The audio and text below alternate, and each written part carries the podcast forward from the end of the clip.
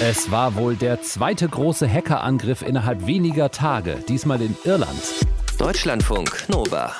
Kurz und heute mit Ralf Günther.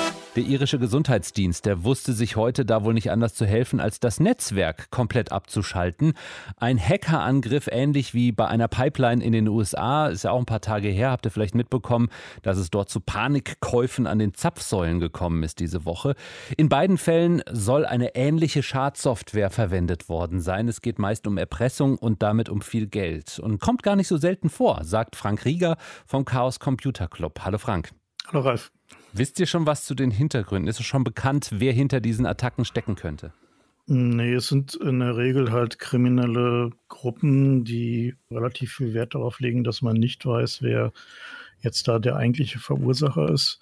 Die agieren aus reinen Profitmotiven. Das heißt also, denen geht es halt einfach nur darum, IT-Schwachstellen auszunutzen, um zu größeren Mengen Geld zu kommen, indem sie halt die Opfer erpressen attackieren, blockieren und dann Geld fordern, damit das Netzwerk wieder freigegeben wird? Oder wie muss ich mir das vorstellen?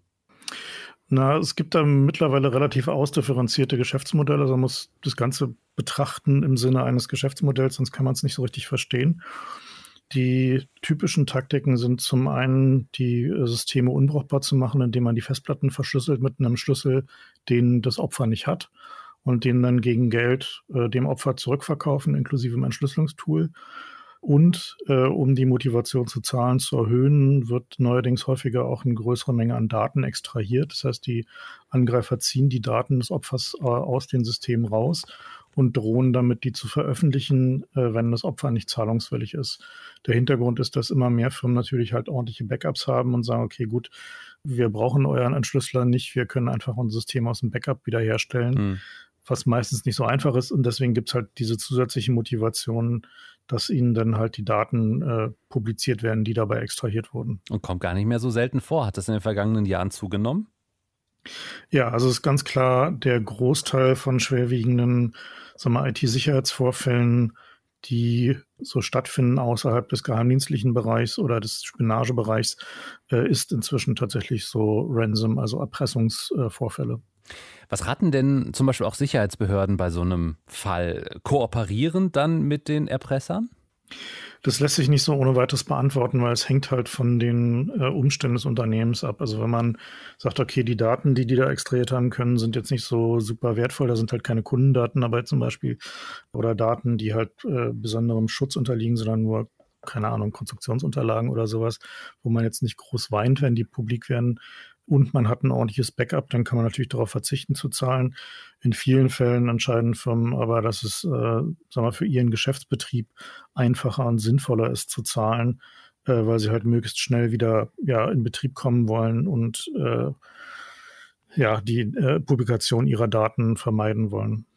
Von was für Summen sprechen wir denn da? Ist das bekannt?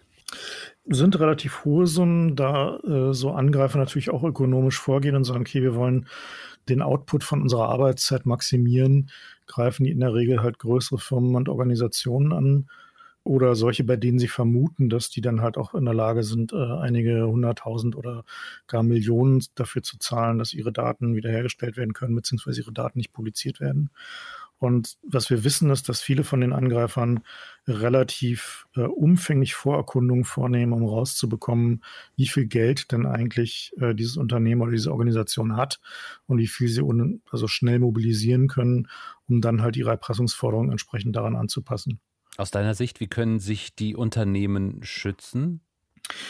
Indem sie ihre IT-Security in den Griff bekommen und äh, ordentliche Backups haben. Das sind halt die beiden einzigen Sachen, die helfen, weil wir haben nun mal die Situation, dass viel von unserer Software, viele von unseren Systemen sind angreifbar und dadurch, dass es jetzt äh, Gruppen gibt, die das halt kriminell für rein monetäre Zwecke ausnutzen, ist der Leidensdruck bei vielen Unternehmen signifikant stärker geworden. Das heißt also, für die ist die Chance, von so einer Ransom-Attacke erwischt zu werden, inzwischen so groß, dass die sich halt auch zum Teil anfangen, dann doch endlich mal ernsthaft Gedanken zu machen darum, wie es mit ihrer IT-Security aussteht.